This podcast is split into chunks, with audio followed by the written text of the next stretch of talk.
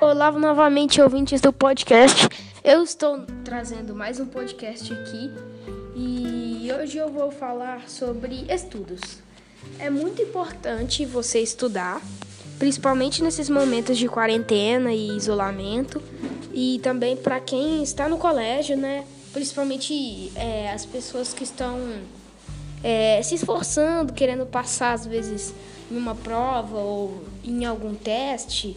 Então eu dou essa dica: estude, é, dedique um tempo aos estudos, brinque, depois você pode estudar, que aí você, com organização, você pode tudo.